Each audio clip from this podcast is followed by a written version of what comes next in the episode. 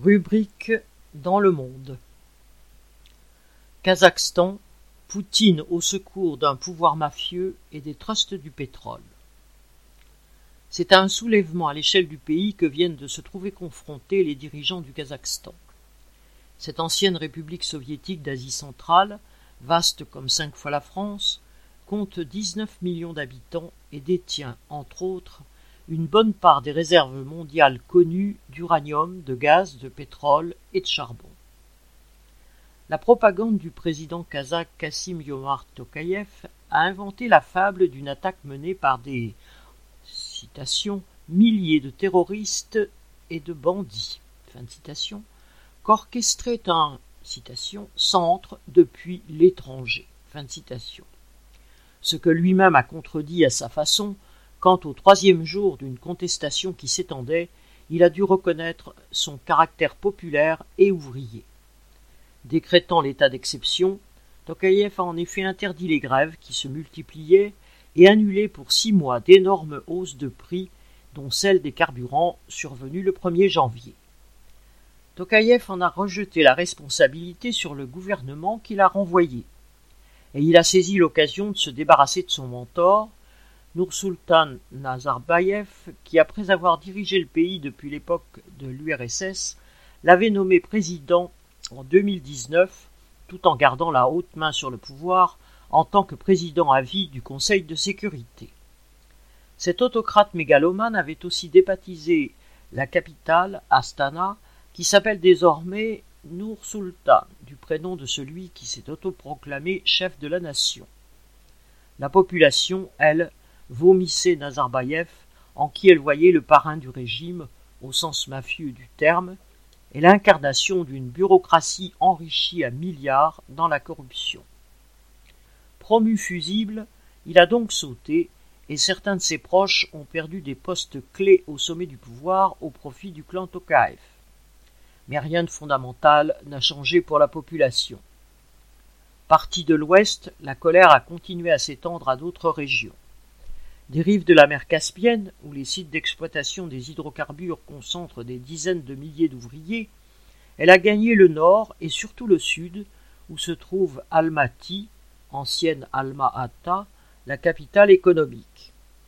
Là, des affrontements ont opposé l'armée et la police d'une part, des manifestants de l'autre, dont certains ont pillé des armureries et ont réussi à incendier l'ex-résidence présidentielle. Dans plusieurs villes, des manifestants ont parfois obtenu la neutralité bienveillante de policiers et de soldats qui les ont laissés s'emparer de bâtiments officiels. La situation lui échappant de plus en plus, Tokaev a alors ordonné de tirer pour tuer et appelé à la rescousse son voisin du Nord, le président russe. La veille de l'envoi de parachutistes russes au Kazakhstan, le gouvernement russe affirmait que personne ne devait s'immiscer dans une affaire intérieure à ce pays. Mais en même temps, pour préparer l'opinion russe à une intervention militaire, le Kremlin inondait les médias de fausses informations censées prouver l'implication de terroristes islamistes, de pillards, de bandits venus d'autres pays, de violeurs et de nationalistes anti-russes dans un Kazakhstan dont un cinquième de la population est russe. Quand Tokayev a dénoncé une citation opération de déstabilisation menée de l'étranger par un centre organisé. Fin citation. Poutine avait enfin son prétexte pour envoyer troupes et tanks au Kazakhstan. Le président russe avait les mains d'autant plus libres que les États occidentaux n'ont même pas fait semblant de soutenir ce peuple dressé contre un régime tyrannique. Alors même que le pouvoir kazakh annonçait 160 morts et 6000 arrestations, et il ne s'agit que de chiffres officiels et provisoires, l'Union européenne a osé en appeler à la reprise du dialogue. Quant aux États-Unis, si prompts à dénoncer depuis des mois les visées guerrières réelles ou supposées du Kremlin en Ukraine, là ils prônent la retenue dans la restauration de l'ordre. Les puissances impérialistes ont préféré que la soldatesque de Poutine se charge de mettre au pas une population dont l'irruption sur la scène politique gênait les affaires des géants américains britanniques et français du gaz, du pétrole, de la métallurgie, de l'atome. British Gas, Chevron, ExxonMobil, Total Energy, Arcelor, Oreno, ex-Areva, et des sociétés chinoises de premier plan considèrent le Kazakhstan comme un Eldorado. Ils attendent du pouvoir local ou russe qu'il fasse tout pour que cela continue. Et la perspective que le pétrole, le gaz ou l'uranium du Kazakhstan se teintent du sang des manifestants ouvriers n'a rien pour les gêner tant que continue à couler le flot de leurs profits. Depuis trente ans que l'URSS a disparu, les clans dirigeants de la bureaucratie kazakh ont entrepris de monnayer les ressources minérales du pays en les livrant aux appétits des grands groupes mondiaux.